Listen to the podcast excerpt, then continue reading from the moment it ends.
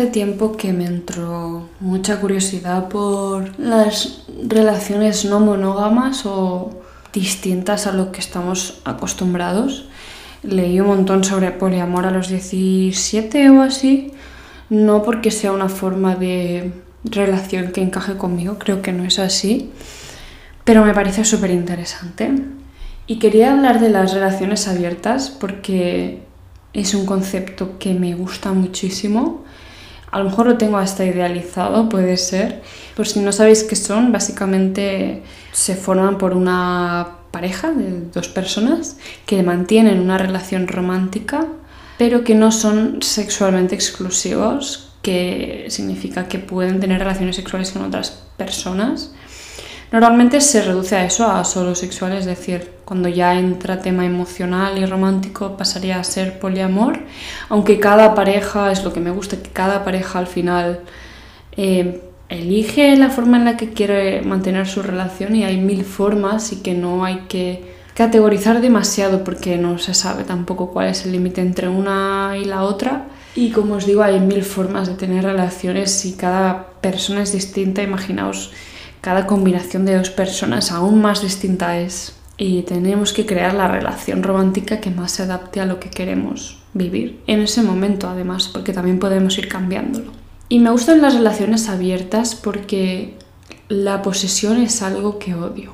Creo que la posesión que sentimos por la persona a la que queremos no es algo bueno. Creo que sale del ego. Creo que queremos que los demás nos hagan sentir especiales queriéndonos a nosotros y solo a nosotros. Y no somos tan posesivos en general con otras con otras relaciones, es decir, con nuestros amigos, con nuestros hermanos, la familia, no somos posesivos, no pretendemos que solo nos quieran a nosotros. De hecho, si tenéis más de un hermano, lo sabéis, yo tengo dos y no espero que ninguno de, o sea, no espero que mi hermana me quiera a mí, solo a mí, no a mi hermano. es que es estúpido. Pues con las relaciones románticas siento que, que las formamos a, nos las formamos a base de ego a base de querer sentirnos como únicos y especiales gracias a la atención de otra persona. Y esto en sí mismo no es malo, tú puedes sentirte muy bien cuando alguien te muestra aprecio, pero eso no puede venirse abajo si esa persona se da un beso con otra persona. No puede tener, no puede ser tan delicado. Tú tienes que tener tu propio soporte individual para sentirte tan especial como necesites y tan querido como necesites con el amor que te dé tu pareja. Pero eso no puede ser tan débil, no puede salir tanto del ego como para que si esa persona toca a otra, dejes de sentirte especial. Yo creo, es una forma de exagerarlo, pero encerramos a nuestras parejas en la monogamia por miedo a que estén con otra persona y que esa otra persona les guste más que nosotros y nos dejen. Em, la monogamia está basada en el ego, como digo, pero también en el miedo.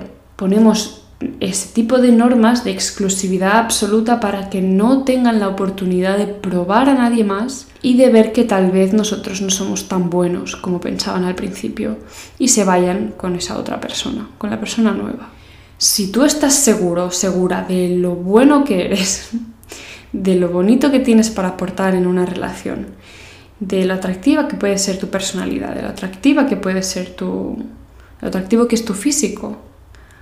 No tienes por qué tener miedo a que otra persona o a que tu pareja deje de quererte.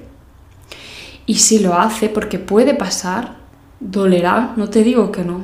Hay que aceptar que seguimos teniendo valor, seguimos siendo atractivos y interesantes a pesar de que X persona no nos quiera o no sea capaz de verlo.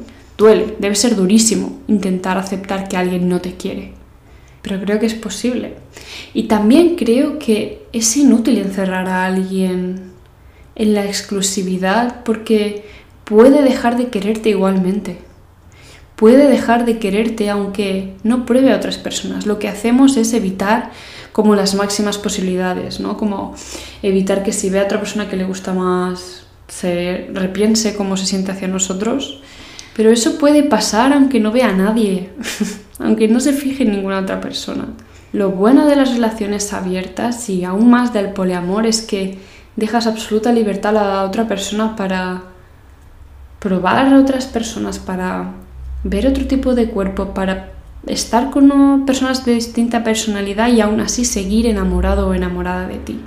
Y aún así seguir eligiendo mantener una relación romántica contigo, pudiendo tener relaciones románticas con otras personas, porque se ha acercado a la personalidad de otras, se ha acercado a tener relaciones sexuales con otras y aún así elige estar contigo.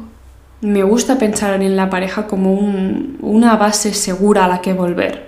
O sea, vivir o, tener una pareja es como explorar el mundo de forma paralela juntos, es decir, avanzamos juntos, pero cada uno está explorando su vida y la idea no es forzar a la otra persona a quedarse lo más cerca posible de ti para que no se vaya, sino dejarle su espacio, que pruebe, que viva y que te lo cuente y que te haga formar parte de ello, pero con su propio espacio. Y los celos, pues yo creo que tanto las personas que tienen relaciones poliamorosas como las relaciones abiertas tienen celos. No creo que sea como si eres una persona cero celosa puedas...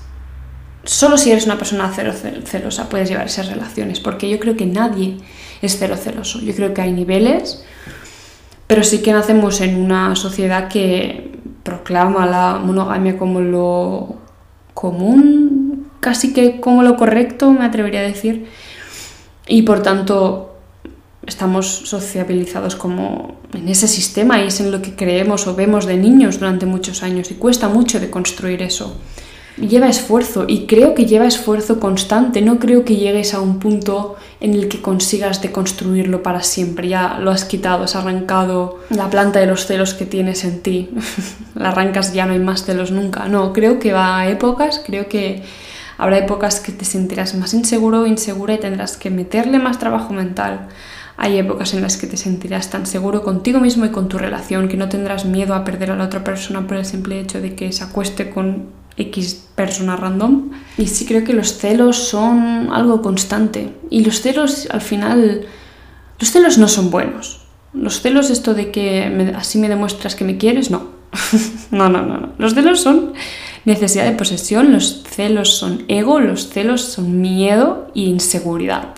Los celos no son buenos, pero entiendo que son naturales, son socialmente naturales. No creo que nadie pueda llegar a ser una persona cero celosa en absolutamente todos los casos. Creo que es un proceso y es un proceso constante.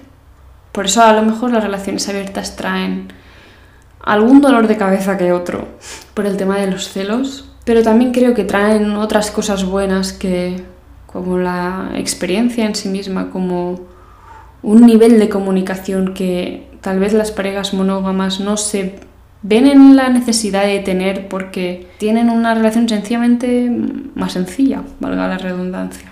Y la comunicación es otra de las cosas que adoro. El nivel de comunicación que tienes que tener en una pareja, en una relación abierta, es increíble. Y ya no hablamos de las de las poliamorosas.